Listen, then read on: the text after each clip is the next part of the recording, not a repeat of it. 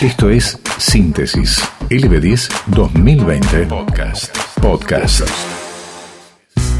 Te contamos lo más importante que sucedió en el 2020. Estos son los hechos más importantes de agosto.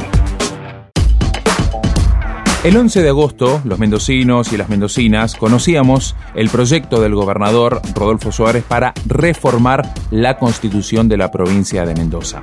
Quien charlaba con nosotros y daba algunos detalles acerca de esta iniciativa del mandatario provincial era Víctor Ibáñez, ministro de Gobierno, Trabajo y Justicia.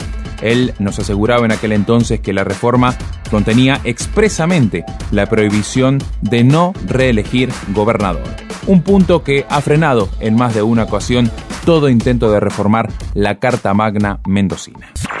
Una propuesta que tiene objetivos muy claros, respecto del, de la disminución del gasto de la política, de una mayor representación en, en, una Cámara Legislativa, que hoy no sucede ni siquiera con dos cámaras, un acercamiento claro de la representación del representante representado, la autonomía municipal, el equilibrio fiscal como principio constitucional, obligación del Estado y derecho de los ciudadanos, eliminar la elección de medio término con lo que significa como gasto y como electoralización de la vida política, la igualdad de, real de oportunidad entre mujeres y varones, es decir, colocar en la Constitución y a la Constitución a la altura de los tiempos sin menoscabar un ápice de lo que realmente la Constitución significa para los mendocinos y por eso es que contiene expresamente la prohibición de introducir la reelección del gobernador y no se introduce ninguno de los temas que los mendocinos consideramos que la Constitución del 16 bien hoy nos, nos, nos sirve como carta de garantía y como instrumento de gobierno.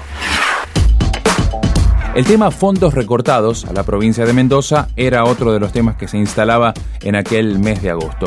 Vamos a escuchar al ministro de Hacienda y Finanzas de la provincia, Alessandro Nieri, comentándonos cómo con sorpresa habían descubierto que se le restó a Mendoza de la coparticipación casi 1.200 millones por el pago de la deuda de ANSES y 300 millones más por la amortización del Banco Nación tenemos un acuerdo, pero lamentablemente está algo trabado por la burocracia, alguna autorización pendiente, eh, es una, una nueva cuota del Banco de la Nación. Por supuesto que se alcanzó un acuerdo, el Banco de la Nación ya lo aprobó por directorio, pero bueno, se requieren algunas autorizaciones del Gobierno Nacional, luego del Banco Central. Bueno, lamentablemente nos cuesta otra cuota más. Estamos con, con las cuentas muy, muy justas en todo, ¿no? Por supuesto. Sí, sí, o sea, decir que, que, cuando se nos descuentan 1.500 millones en un mes, cosa que no estaba previsto, no genera problema, sería sin duda que genera problemas. De todas maneras, en este caso tenemos las previsiones suficientes para comenzar a pagar los aguinaldos en septiembre, de hecho el 15 de septiembre ya,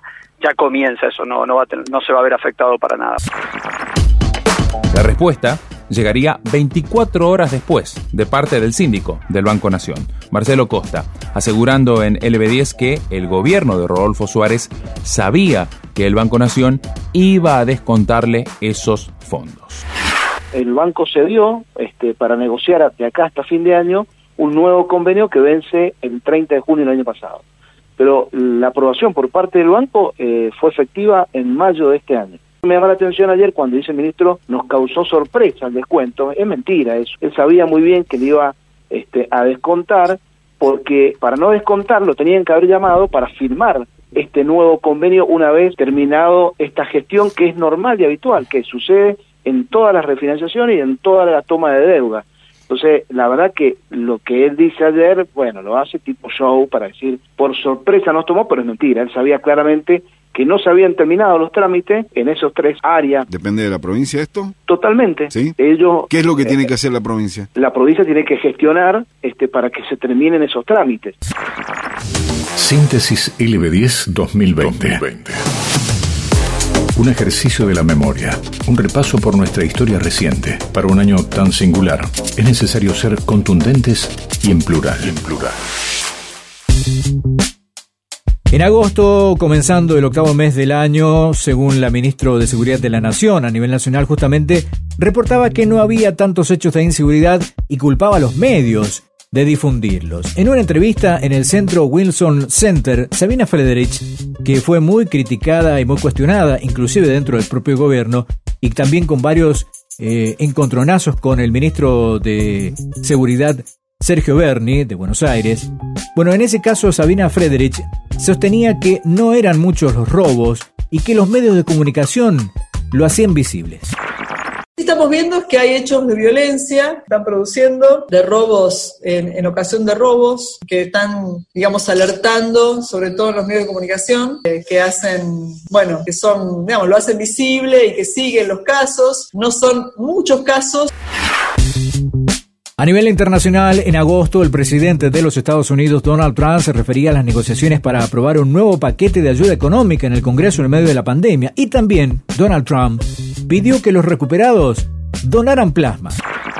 Con las perspectivas de la terapia de plasma, eh, es eh, un arte realmente y hemos lanzado una campaña nacional eh, de donación de plasma con la Cruz Roja y eh, cientos de organizaciones más. Insto a todos aquellos que se hayan recuperado del virus que vayan a coronavirus.gov y donen plasma. realmente se los agradecemos. Por su parte, tras el término de las pruebas clínicas del nuevo fármaco, el Instituto ruso Gamaleya había anunciado en ese momento el inicio de los trámites para el registro de su vacuna que luego iba a llamar Sputnik 5. Síntesis LB10 2020.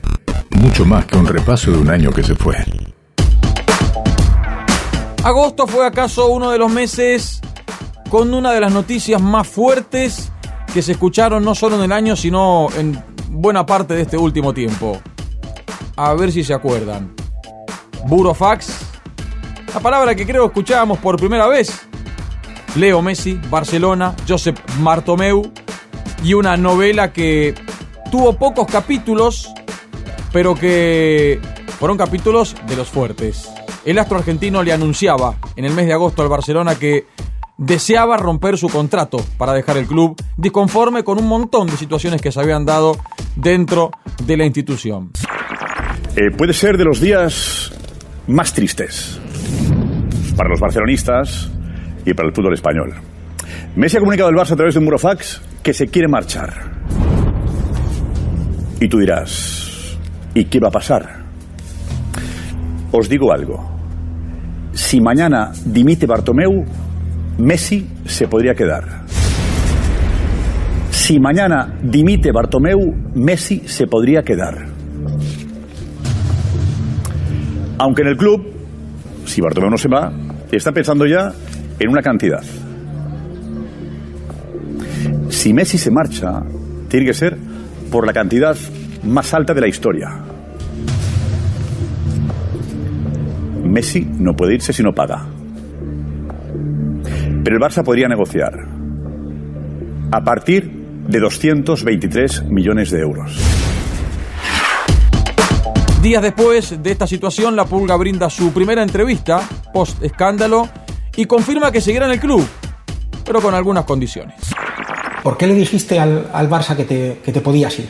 Bueno, le dije al club, sobre todo al presidente, que me quería ir porque, porque se lo vengo diciendo durante todo el año, porque me creía que, que ya era el, momento de, de, dar un paso al costado, creía que, el club necesita gente nueva, idea nueva y que para mí se había terminado mi etapa en, en el Barcelona, sintiéndolo muchísimo por, porque siempre dije que, era lo que más quería, que terminar mi carrera eh, en el club, pero la verdad que fue un año muy, muy complicado donde eh, sufrí mucho dentro de, del entrenamiento, de los partidos, del vestuario. Se me hizo muy, muy difícil y todo eso me llevó a, plantearme mi, mi, marcha del club y buscar nuevos objetivos, nuevos aires y, una experiencia nueva para, para mí. No viene a causa del resultado de, de Champions, que, que, dolió mucho, pero no es por eso que, era mi decisión, era una decisión que, que la había, venía meditando y, y estudiando todo el año que se lo venía comentando el presidente y bueno, el presidente siempre dijo que, que, yo a final de temporada podía decidir si me podía ir o me podía quedar y, y al final lo terminó cumpliendo con su palabra.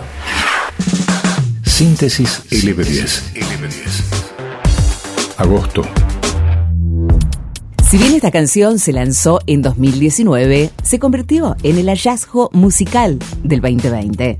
Dance Monkey, la canción que lanzó a la popularidad mundial a lo largo de los últimos meses a la cantante australiana Tonsa Knight, ya en el mes número 8 era el tema más buscado del 2020 en una de las aplicaciones líderes de reconocimiento musical, Shazam. A lo largo de ese año, 24,6 millones de veces, alguien se preguntó, ¿qué canción es esa? E hizo uso de esa tecnología para conocer su título y el intérprete. Una voz diferente y un estribillo pegadizo. Esos son los elementos con los que cuenta Dance Monkey, que la han convertido en un número uno en todo el mundo. Tom Sanaid, cuyo nombre real es Tony Watson, empezó realmente joven en la música. Con 17 años estuvo actuando como artista callejera. De aquella experiencia nació su canción, que recopila frases reales que la gente le decía algunas noches y que causaban desconcierto en la artista. Suena Dance Monkey, Tom.